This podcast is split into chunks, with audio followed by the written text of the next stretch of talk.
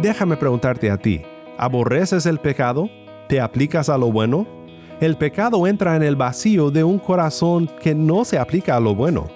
Cuando nuestros corazones están llenos de amor y obediencia a Dios, es difícil para el diablo crear espacio para que cedamos a la tentación.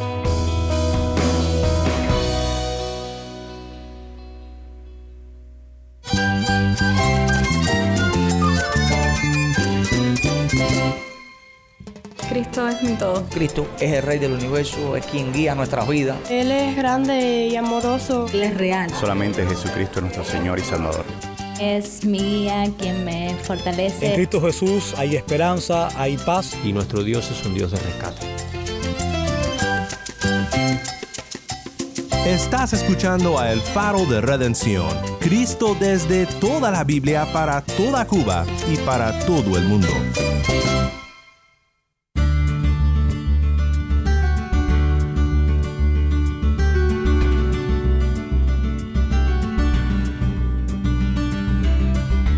Hola, soy el pastor Daniel Warren, gracias por acompañarme aquí en El Faro. Estamos en una serie titulada Remedios Preciosos contra las artimañas de Satanás.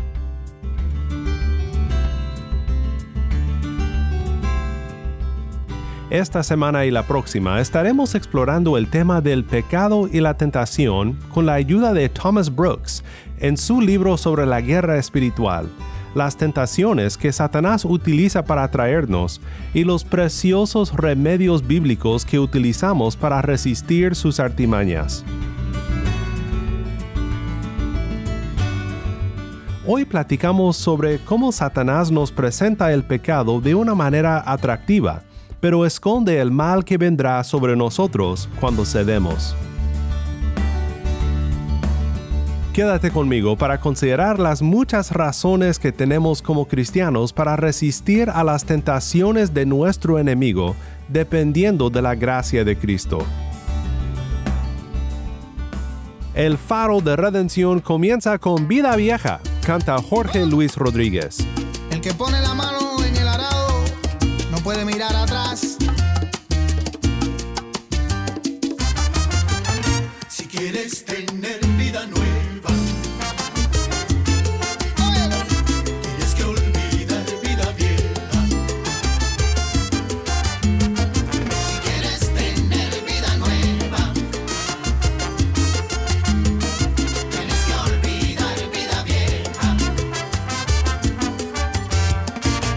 Sé bien que no te sientes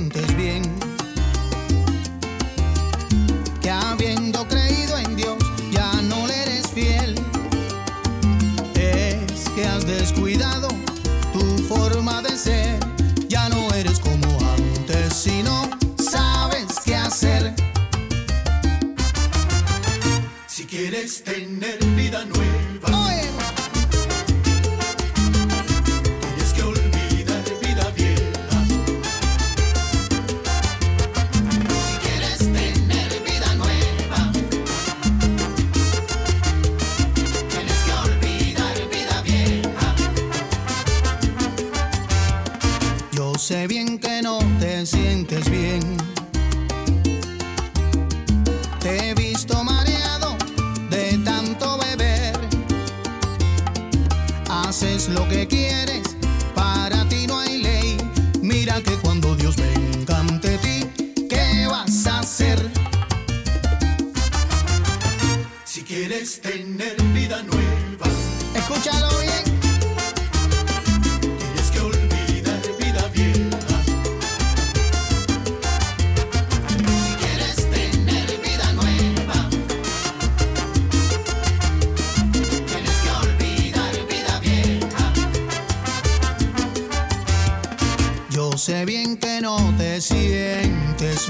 bien.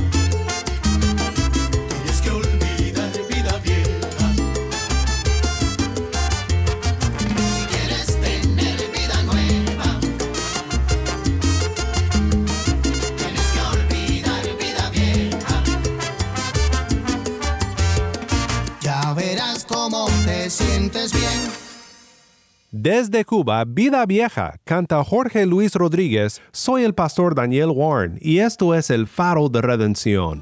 Cristo desde toda la Biblia, para toda Cuba y para todo el mundo.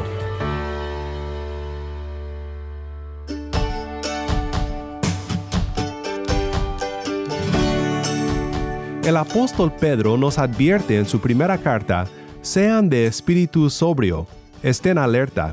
Su adversario, el diablo, anda al acecho como león rugiente, buscando a quien devorar. Primera de Pedro 5.8. El creyente debe de estar siempre alerta del león rugiente, nuestro enemigo el diablo que está buscando desviarnos de nuestro caminar con Cristo. Todos, si hemos sido creyentes por un tiempo, llevamos las cicatrices de sus garras engañadoras. Pero aunque nuestro Dios a veces nos permita ceder a la tentación en su soberano plan para crear en nosotros humildad y dependencia de Él, nunca nos dejará ser vencidos. Y en toda tentación nos da una vía por la cual podemos escapar.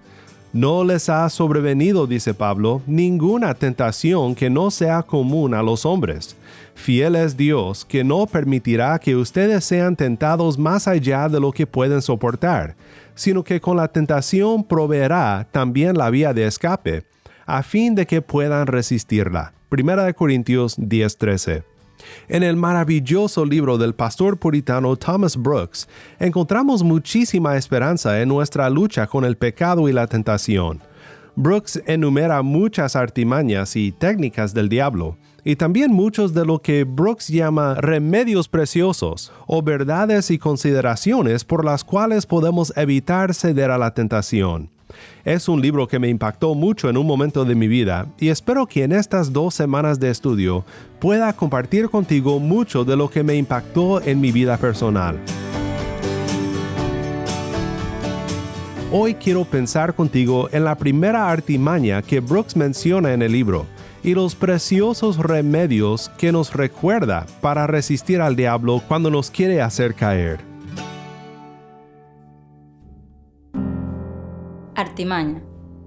Presenta el cebo y esconde el anzuelo. Presenta la copa dorada que oculta el veneno. Presenta la dulzura, el placer y el beneficio que pueda granjearse el alma al ceder al pecado, a la vez que oculta la ira y desgracia que inmediatamente acarreará.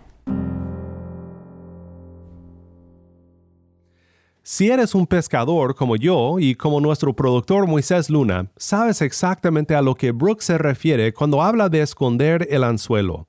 El cebo o la carnada puede variar dependiendo de qué estás pescando, un gusanito, un pedacito de calamar, un señuelo artificial, pero a fin de cuentas quieres que el pez muerda el anzuelo y se enganche. Así también con el pescador que quiere tomar preso nuestras almas con el pecado. Satanás presenta el cebo y esconde el anzuelo.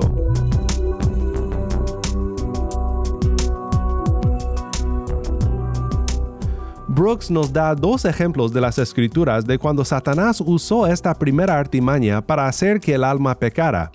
Un ejemplo de éxito y un ejemplo de cuando no logró hacer pecar a su presa. Primero da el ejemplo de Adán y Eva. Leemos la historia en Génesis 3 de cuando Satanás en forma de serpiente tentó a nuestros primeros padres Adán y Eva, el momento en el cual el pecado entró al mundo.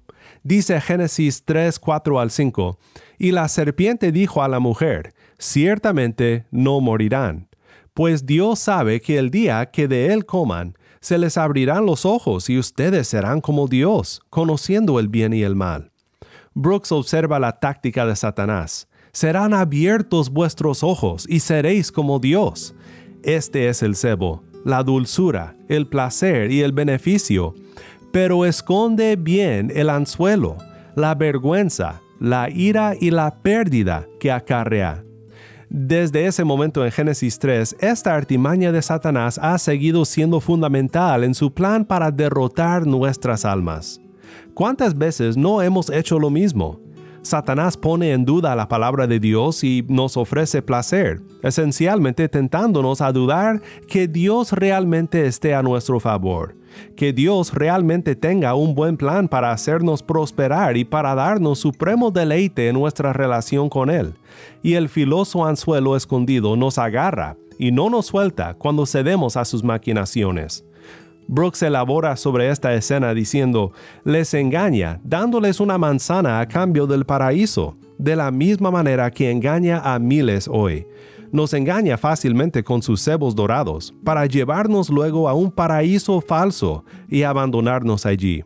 Promete al alma honor, placer y beneficio, pero le paga con todo el desprecio, vergüenza y pérdida del mundo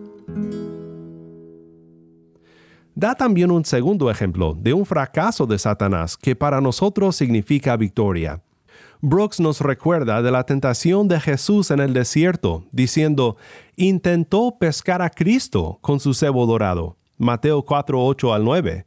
Otra vez el diablo lo llevó a un monte muy alto y le mostró todos los reinos del mundo y la gloria de ellos, y le dijo, Todo esto te daré, si te postras y me adoras. ¿Cuál fue la artimaña de Satanás en este caso?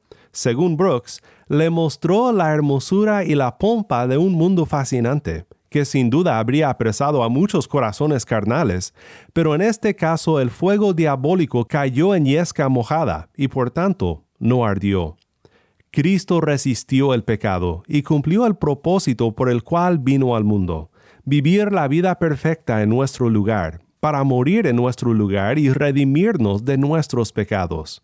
En el desierto, un ambiente de adversidad y de incomodidad, Cristo resistió las dos tentaciones claves en el arsenal de Satanás, la ganancia y el placer. Bien observa Brooks, la adversidad ha matado a sus miles, pero la prosperidad a sus diez miles. Cristo nos llama a perdurar bajo adversidad y no ceder a la tentación de la ganancia y el placer. Entonces Jesús dijo a sus discípulos, Si alguien quiere venir en pos de mí, niéguese a sí mismo, tome su cruz y que me siga. Porque el que quiera salvar su vida la perderá, pero el que pierda su vida por causa de mí la hallará. Pues ¿qué provecho obtendrá un hombre si gana el mundo entero pero pierde su alma? ¿O qué dará un hombre a cambio de su alma? Mateo 16, 24 al 26.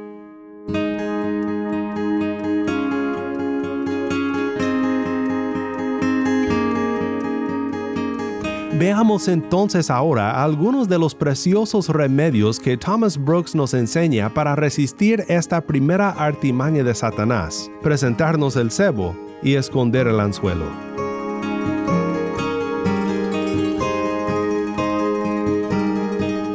Primero, debemos alejarnos todo lo posible del pecado y no jugar con el cebo dorado que Satanás nos ofrece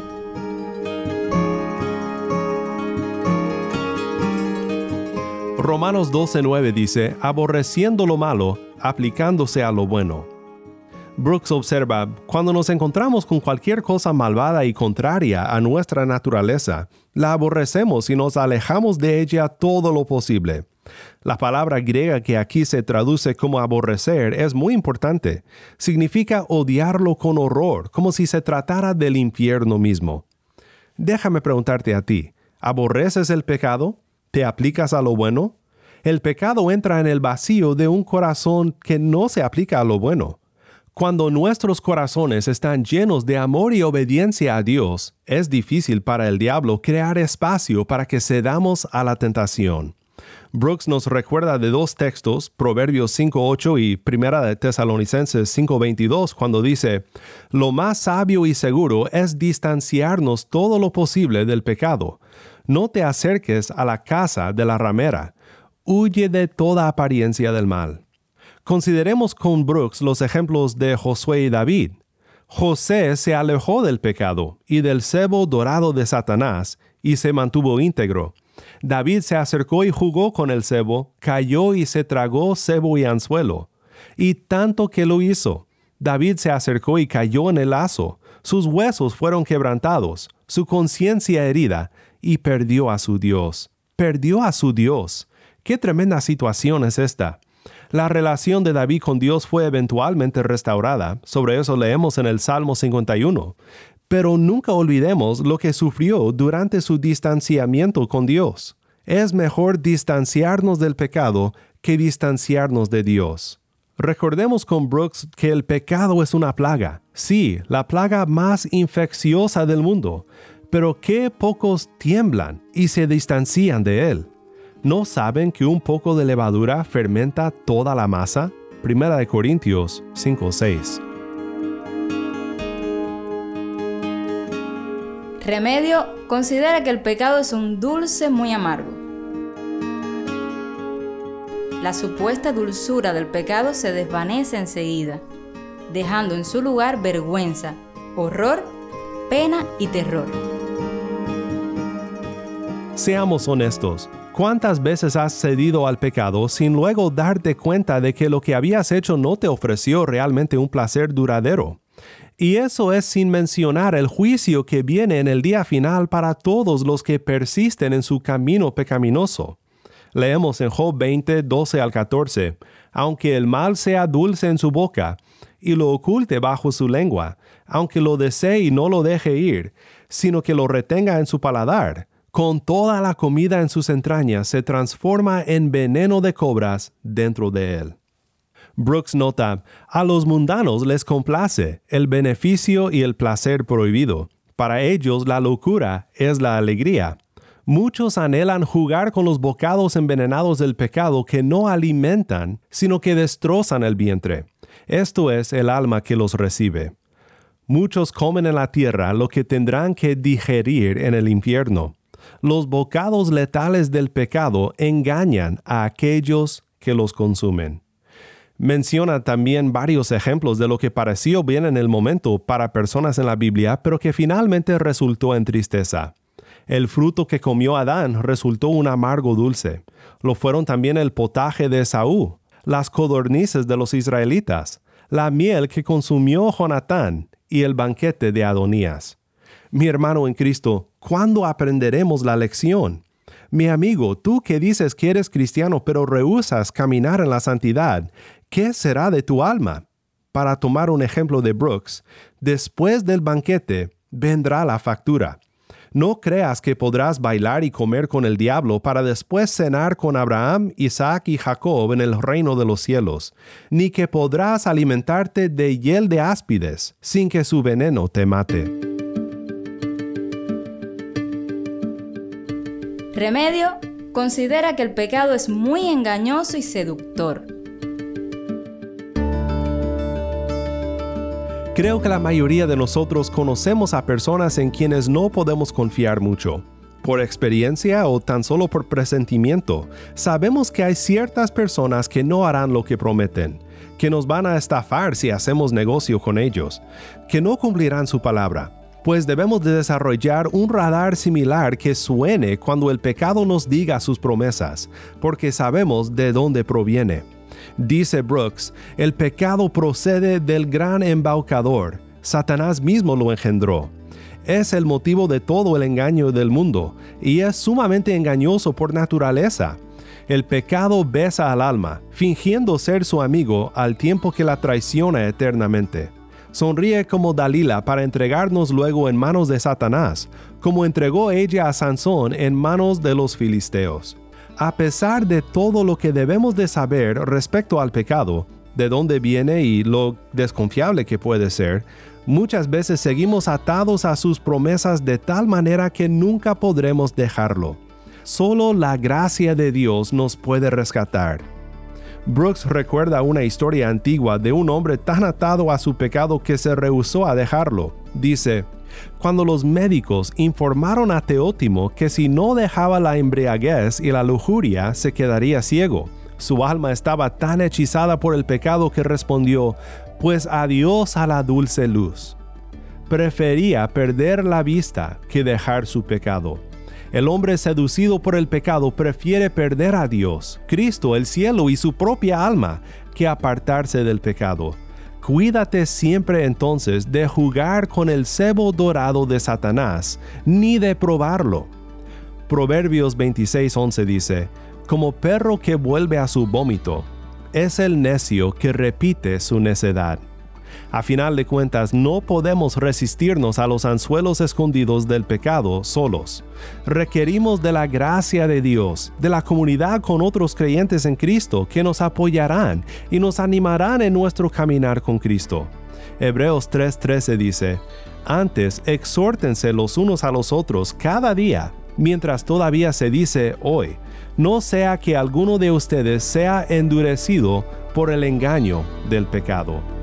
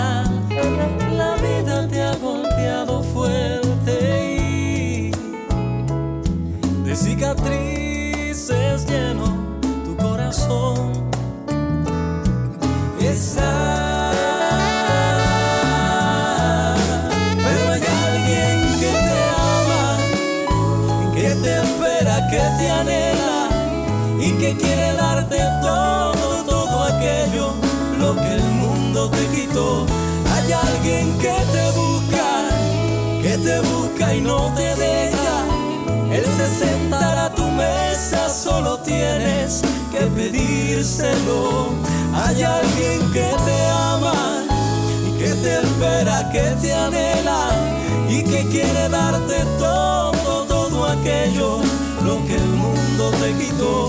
Hay alguien que te busca, que te busca y no te deja. Él se sentará a tu mesa, solo tienes que pedírselo. Hay alguien que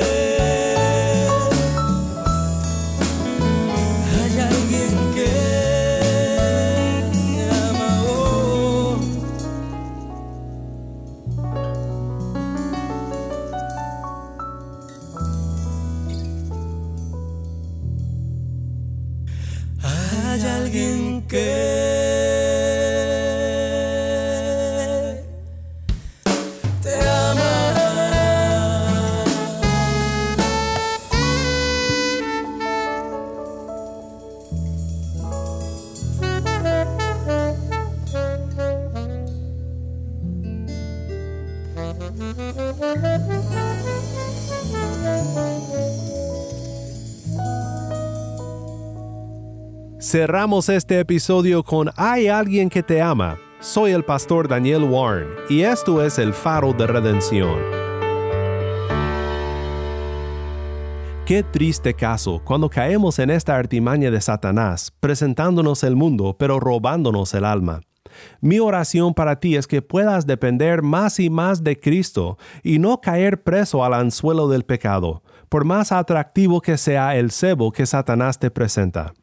Mi oración es que siempre corramos juntos a Cristo para encontrar verdadero deleite en Él.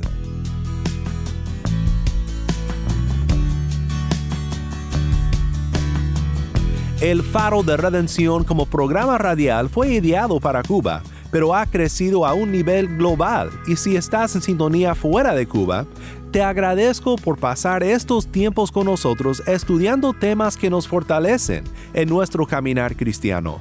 ¿Tienes una historia que contarnos sobre cómo el faro de redención está impactando tu vida? Mándanos un correo electrónico a ministerio arroba Nuevamente nuestro correo electrónico ministerio arroba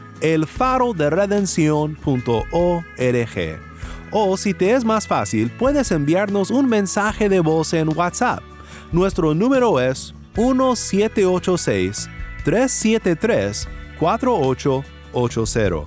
Nuevamente nuestro número de WhatsApp 1786-373-4880. Y no olvides que también nos puedes seguir en las redes sociales, en Facebook, Instagram y Twitter. Solo busca el faro de redención. Allí encontrarás más contenido durante la semana para animarte en tu fe y para mantenerte informado sobre el ministerio de El Faro. Para más información sobre este ministerio y sobre cómo tú puedes formar parte de nuestra misión, visita nuestra página web elfaroderedención.org.